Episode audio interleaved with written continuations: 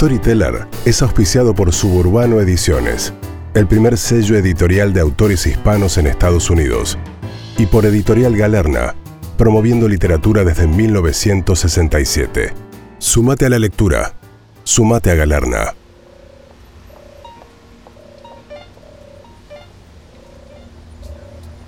Como todos los barrios, el mío también tenía un elenco estable. Gente que era de otro lado, que aparecía de vez en cuando, pero que de tanto andar por ahí era conocida por los vecinos. El diariero, el botellero, el del camión de soda, el que hacía el reparto de vino los sábados a la mañana. Los pacientes del doctor Baigorria, los alumnos de la maestra particular de matemáticas, un gordo que tocaba timbre vendiendo trapos y un loco. Siempre había un loco en los barrios. Por casa pasaba uno que juntaba chapitas, chapitas de botella, esas tapas a presión de metal que tenían todas las gaseosas y que ahora solo se usan para las cervezas. Miguel se llamaba, un tipo flaco, de unos 40 años, siempre bien arreglado, bien peinado. Andaba con un changuito de esos de hacer las compras. No era un carro del súper, en esa época todavía no había supermercados. Este era de los que se llevaban a la feria, alto y de solo dos ruedas, hecho de reja como una jaulita, y con una bolsa cuadrada de tela rayas que se acomodaba contra los alambres. Como a eso de las seis de la tarde, el loco pasaba por las veredas desparejas del barrio, haciendo ruido como una pandereta, camino a la pizzería de la vuelta.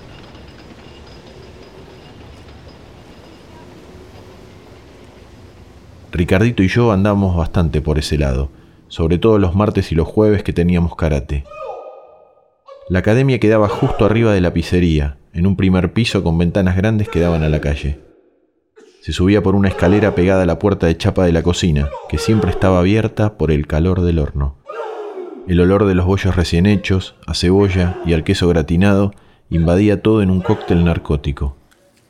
Después de la clase, con el uniforme blanco y todo, nos comíamos una porción cada uno con una mirinda compartida, charlando pavadas con el pisero, sentados en el mostrador calentito de la cocina. Miguel se sentaba siempre en la misma mesa, acompañado solo por su changuito.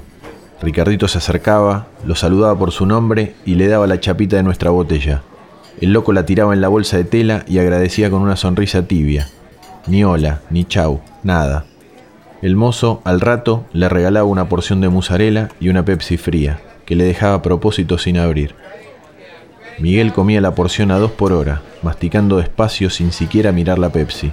Al terminar, corría el plato a un costado y con un destapador que llevaba en el bolsillo le daba la chapita, girando la botella siempre para el mismo lado, hasta que la tapa finalmente cedía y salía sin marcas, lisa, plana, perfecta. Se reía solo mirando su trofeo y tomaba del pico. Disfrutaba cada trago como si fuera el último, hasta no dejar ni una gota. En ese momento, el dueño le traía una bolsa de papel con todas las chapitas que le había guardado. El loco examinaba la mercadería con cuidado y descartaba las defectuosas, las que estaban muy marcadas o las dobladas por la mitad. Al resto las arrastraba con la mano por la mesa hasta que caían adentro del changuito. De ahí salía haciendo ruido como un sonajero para el lado de Rivadavia hasta fundirse con la noche.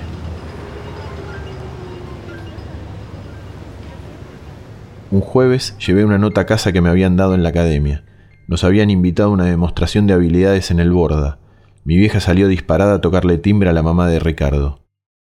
Decime una cosa, Alicia, se quejaba parada en la vereda y con el papel en la mano. ¿A quién se le ocurre llevar dos chicos de 10 años a un manicomio?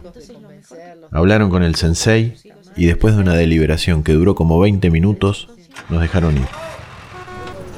Fuimos un grupo grande de todas las divisiones, metidos en un micro naranja de escuela. Y la verdad que era feo el borda, feo como cualquier hospital del estado, feo, viejo y triste. Edificios gastados, mucho enfermo caminando por el jardín, las nubes bajas del invierno habían sacado todo el sol y nuestros uniformes blancos parecían fosforescentes entre todo ese gris. Miré las ventanas de una construcción de muchos pisos, de rejas oxidadas, y pensé en la gente que dormía ahí cada noche. Unos internos iban de la mano de enfermeros, vestidos de verde, de un verde sin esperanza. Uno bastante joven quiso correr, pero fue contenido y empezó a llorar. Ricardito estiraba en el lugar, tirando patadas al aire como si hubiésemos llegado a las Olimpiadas de Tokio, ajeno a todo. No éramos los únicos invitados. Atrás nuestro llegaron varios micros, la banda de música de un colegio, unas chicas que hacían gimnasia acrobática y los familiares de los internos. Es el día del loco, me decía mi amigo tentado. Después nos enteramos que se celebraba el Día de la Familia. En el Parque Central, una carpa grande vendía panchos, tortas y bebidas. Se organizaba un concurso de dibujo, carreras de embolsados, un campeonato de truco y otras actividades. Nos quedamos esperando el turno para nuestro show y nos dieron una bolsa de papel con un sándwich y unos palitos salados. Metí la mano y encontré dos chapitas pintadas de azul.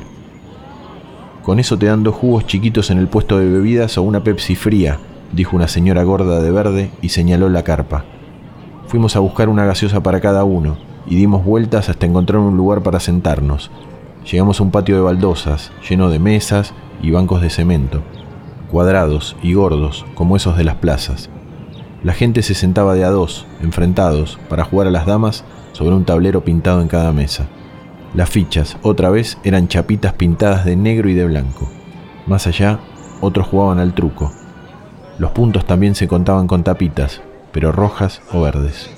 Se ve que lo de las chapitas es cosa de locos, dijo Ricardito con la boca llena, otra vez divertido con su propia ocurrencia. Se reía con ganas, y yo con él, hasta que de golpe se quedó serio. Ese de allá, ¿no es Miguel? ¿Qué Miguel? Miguel, el de las chapitas. Nos acercamos despacio, el loco estaba en un banco largo, tirándole migas de pan a unas palomas.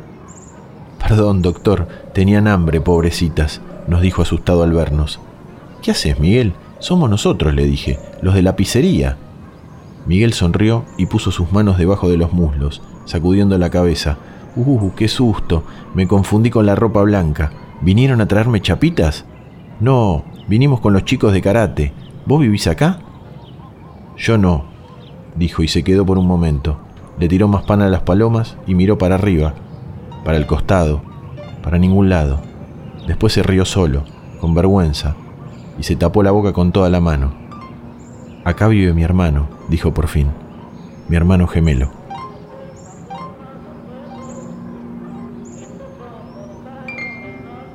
Este podcast fue grabado y producido en Monosónico.